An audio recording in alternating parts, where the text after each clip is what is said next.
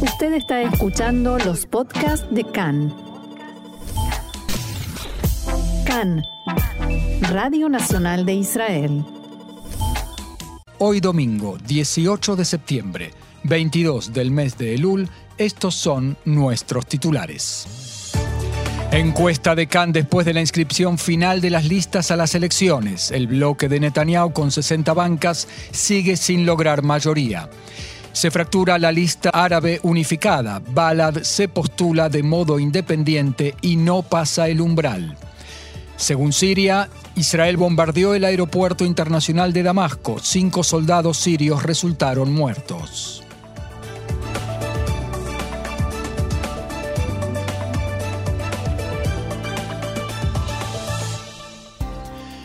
Vamos al desarrollo de la información. Empezamos hoy con la política. ¿Cómo quedó el mapa partidario después del cierre de listas el jueves? Una encuesta de Cannes realizada luego del cierre definitivo y la inscripción de las listas revela que no hay cambios entre los bloques. El bloque de Netanyahu todavía obtiene 60 mandatos y el de la PID 56. De la encuesta de intención de votos surge que el Likud obtendría 33 mandatos y Eshatid 24. Shas se debilita a 8 escaños, es el partido religioso sefardí. Abodá de Mirav Mijaeli tiene 6 diputados y Meretz 5, así que por ahora se cumple la tesis de Mirav Mijaeli de que es mejor que cada uno de estos dos partidos de izquierda vayan por separado. Amahanea Mamlahti de Benny Gantz mantiene sus 12 bancas, igual que Atzionuta Datit, el partido de extrema derecha de Itamar Ben-Gvir. Israel Beiteinu se mantiene en 5, la lista árabe unificada ya sin Balad, es decir, solamente Tal y Hadash obtendrían 4, lo mismo que Ram de Mansur Abbas. Balad de Sami Shhade y Abaita Yehudit de Ayel Chaked no pasan el umbral mínimo de votos para ingresar al Parlamento, siempre según esta, esta encuesta de intención de votos de Can eh, Noticias. La lista árabe unificada se fracturó por el retiro de Balad el jueves en la última hora antes del cierre e inscripción de listas y el último desacuerdo fue en torno a los lugares y las rotaciones en la lista. La pregunta es cómo influirá este episodio en el bloque de Yair Lapid. Khan pudo saber que el mensaje que hizo llegar el primer ministro Lapid a los líderes de Hadash y Tal fue que les convenía más ir a las elecciones sin Balad. La PID, por su parte, realizó consultas dentro de su gabinete sobre la pregunta de si buscar la proscripción de Balad en las elecciones para que no se pierdan sus votos. Pero en el partido temen que dicha proscripción podría hacer bajar el porcentaje de votos en el sector árabe, que durante el fin de semana subió en un 3%, precisamente debido a la intención de votar en favor de Balad. En tanto, el partido Israel Beiteinu de Avigdor Lieberman no perdió el tiempo y solicitó al comité electoral proscribir al titular de Balad, Sami Abu amparado en el eh, apartado 7A de la ley básica sobre la Knesset, que prohíbe a una persona postularse en las elecciones si apoya el racismo, la lucha armada contra Israel o si niega la existencia de Israel como Estado judío y democrático. Abushade dijo en diálogo con Khan que el deseo de Israel Beiteinu de prohibirle postularse en las elecciones da cuenta del pánico de su titular a Víctor Lieberman, según dijo, que solo busca titulares. El titular de Bala, del presidente de Bala, dijo que no está preocupado por el amparo para proscribirlo. Si el Estado piensa que quien cree en la igualdad y la justicia no es digno de postularse, que proscriban, dijo Abushade. El presidente del Estado, Itzhak Herzog, se propone impulsar, después de las elecciones del primero de noviembre, la formación de un gobierno de unidad lo más amplio posible para estabilizar el sistema político. Khan pudo saber que en las últimas semanas el presidente ha llevado a cabo numerosas conversaciones y consultas con diputados de izquierda y de derecha. En ellas, Herzog les dijo que los israelíes están hartos de lo que definió como rutina de elecciones. También les dijo que el ciudadano quiere un factor estabilizador que se preocupe por nuestra seguridad, por la economía y por las necesidades verdaderamente importantes. Cuanto más amplio sea el gobierno, más estable será y más podrá trabajar por la ciudadanía, dijo Herzog. La residencia presidencial comentó la noticia y dijo que el presidente no se propone intervenir en las elecciones, ni se ocupa de la composición del gobierno, ni de la identidad de quien lo está encabece.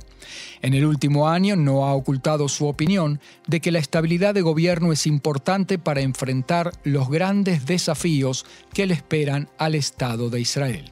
La titular de Abaita Yehudia, el Chaked, dijo al respecto que el presidente tiene razón.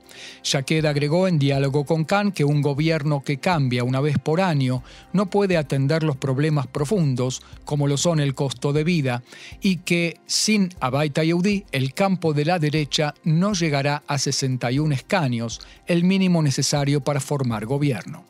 También prometió que, contra todas las encuestas, su partido pasará el umbral mínimo, que es la cantidad de votos suficientes para una bancada de cuatro diputados en la Knesset. El ex primer ministro Ehud Barak, en tanto, dijo que los enemigos de Israel desean que el líder de la oposición y también ex premier Benjamin Netanyahu sea electo y por eso es probable que aumenten la tensión de seguridad, lo que perjudicará al actual gobierno y fortalecerá a Netanyahu. El diputado Yoav Kish del Likud dijo en respuesta que no podía creer cuando escuchó los dichos delirantes de Barak, según su definición, que está motivado por el odio. Agregó que los enemigos de Israel están felices justamente con este gobierno, que según él es el primer gobierno israelí-palestino. Vamos ahora a la tensión en Judea y Samaria. Los pasos fronterizos de Yálame y de, Salame en, eh, y de Salem en el norte de Samaria serán abiertos hoy a raíz de la evaluación de seguridad efectuada por el ministro de Defensa Benny Gantz. No obstante, seguirá vigente el cese de los permisos de entrada a Israel para los habitantes de la aldea Kafer Da'an, incluidos los que son para trabajar dentro de Israel. De esa aldea partieron los terroristas que asesinaron al mayor Bar Falah. En tanto, el ministro de Seguridad Pública, Omer Barlev, convocó una reunión con altos oficiales del sistema de seguridad y la policía, en la que le explicaron que la escalada en Cisjordania podría extenderse a territorio israelí y a Jerusalén Oriental. La policía tomó varias medidas con vistas a las altas fiestas. Entre otras, completó arrestos preventivos y firmó órdenes de alejamiento del monte del templo y de Jerusalén. Fuentes en la policía y en el WACF, la autoridad religiosa musulmana en el Monte del Templo, indicaron que ambas partes están dialogando de modo estrecho y cooperan para prevenir una escalada de violencia en el Monte del Templo y la mezquita de Al-Aqsa. El gobierno sirio afirma que Israel volvió a atacar en la noche del viernes en dos puntos en su territorio, en el aeropuerto internacional de Damasco y en la región de Al-Qiswa, al sur de la capital. Cinco soldados sirios resultaron muertos y se produjeron daños materiales. En un comunicado dado a conocer a través de la televisión pública siria, se indica que la mayoría de los misiles israelíes fueron interceptados por el sistema de defensa antiaéreo de Siria. Una alta fuente militar en Israel dijo, que dijo, en los perdón, dijo en los últimos días que fue detectada en Siria una retirada de milicias chiitas fieles a Irán y de miembros de Hezbollah de sus posiciones en zonas atacadas desde el aire. La fuente indicó en este contexto el ataque a Misyaf en Damasco y en Alepo, acciones que el régimen sirio atribuye a Israel.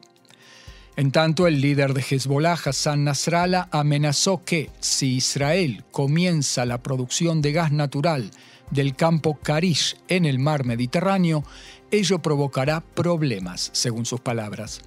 En respuesta al anuncio israelí según el cual nuestro país se prepara para conectar ese reservorio gasífero al sistema de gas israelí, Nasrallah agregó en un discurso en la localidad de Baalbek que este mensaje fue transmitido por su organización por canales alejados de los medios de comunicación e indicó que su organización bajó los decibeles de sus amenazas para permitir que las conversaciones sobre el trazado del límite marítimo entre Líbano e Israel se desarrollen de modo calmo acerca de la iniciativa de otorgarle a la FINUL, la Fuerza de Observadores de la ONU, libertad de circulación en el sur del Líbano, Nasrallah dijo que ello atentaría contra la soberanía del Líbano y que ello expondría al Líbano a muchos peligros.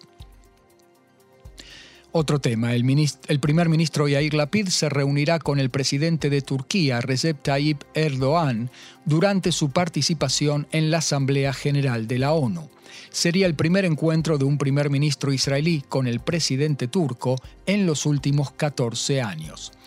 La PID partirá rumbo a Nueva York el lunes por la noche, es decir, mañana, y se reunirá también con el secretario general de las Naciones Unidas, Antonio Guterres, con la primera ministra de Gran Bretaña, Liz Truss, y con el primer ministro de Grecia, Kyriakos Mitsotakis.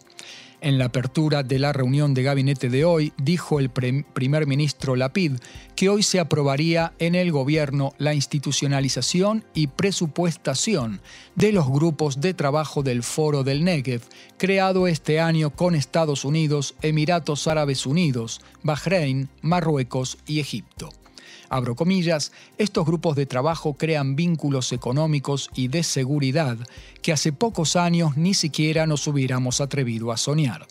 Estamos trabajando juntos en iniciativas relativas a la tecnología de la alimentación, al agua, a la energía, al turismo y al clima.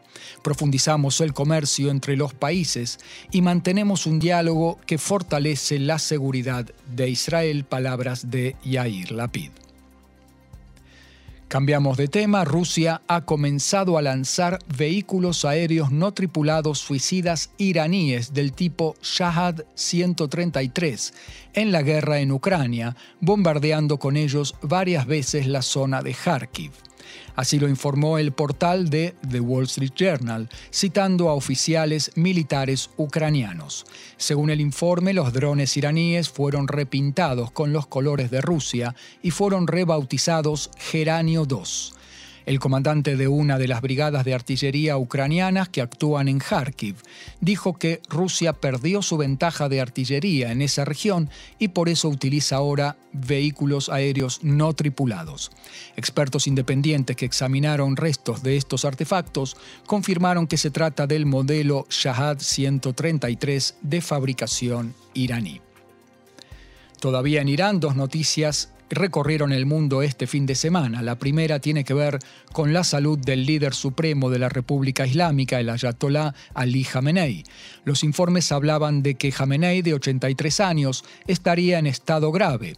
Por eso la agencia oficial de noticias de Irán, IRNA, publicó fotos del líder que asistió y habló en un acto de un grupo de estudiantes universitarios. Se lo vio con máscara de COVID y saludando con la mano.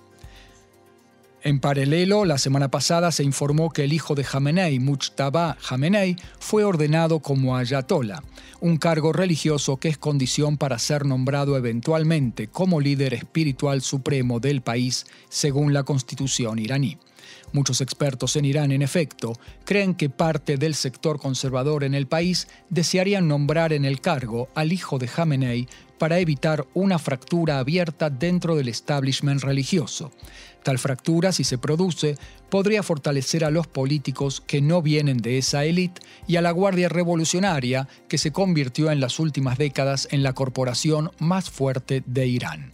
La otra noticia es que una joven iraní de 22 años ha sufrido un infarto en una comisaría. Llevaba días detenida por la policía de lo moral por no llevar bien colocado el velo, la hijab. Fue trasladada al hospital en coma, pero nada se pudo hacer para salvar su vida. El presidente de Irán ha ordenado una investigación para esclarecer los hechos. La situación desató reacciones en todo el mundo. La organización Amnistía Internacional ha indicado que las circunstancias que han conducido al fallecimiento sospechoso deben ser objeto de una investigación criminal. Estados Unidos calificó de imperdonable la muerte de la joven. Continuaremos responsabilizando a los funcionarios iraníes por tales abusos contra los derechos humanos, escribió en su cuenta de Twitter el consejero de Seguridad Nacional del presidente Joe Biden, Jake Sullivan. En tanto, en las calles se desataron virulentas manifestaciones en protesta por lo que consideran el asesinato de la joven en las mazmorras de la policía de la moral del régimen iraní, en la que cientos de jóvenes se quitaban los velos y gritaban consignas como muerte al dictador. Ayer por la tarde, a eso de las 18 horas, se abrió un peligroso pozo de unos 4 metros de diámetro y 5 metros de profundidad en la ruta Ayalon, la ruta principal eh, de Tel Aviv, que rodea toda la ciudad. Ello se debió a problemas de ingeniería ligados a la construcción de un estacionamiento en las inmediaciones, cuyas excavaciones probablemente habrían hecho subir aguas de napas subterráneas, que habría ablandado la tierra metros abajo de la ruta. De inmediato, Ayalón Sur fue cerrado al tránsito de vehículos. Por la noche, expertos e ingenieros realizaron exámenes y evaluaciones y luego de comprobar que no había peligro de nuevos pozos, se decidió abrir todos los carriles al tránsito, a excepción de la salida de Ayalón al sur, es decir, la salida del Kenio Nazriel y Avenida Kaplan, etc. Esta salida para los que vienen desde el norte, o sea, desde Natania, Herzliya, etcétera, permanecerá cerrada por lo menos otras 48 horas. Por eso se preveían desde este mañana embotellamientos y un pesado tráfico en la zona. La circulación por ahí al norte, en cambio, es normal. También el movimiento de trenes fue vuelto a la normalidad ya hoy desde las 5 de la mañana. Anoche la ministra de Transporte Merav Mijaeli llamó a la población a no viajar a Tel Aviv con sus coches particulares y utilizar en la medida de lo posible el transporte público.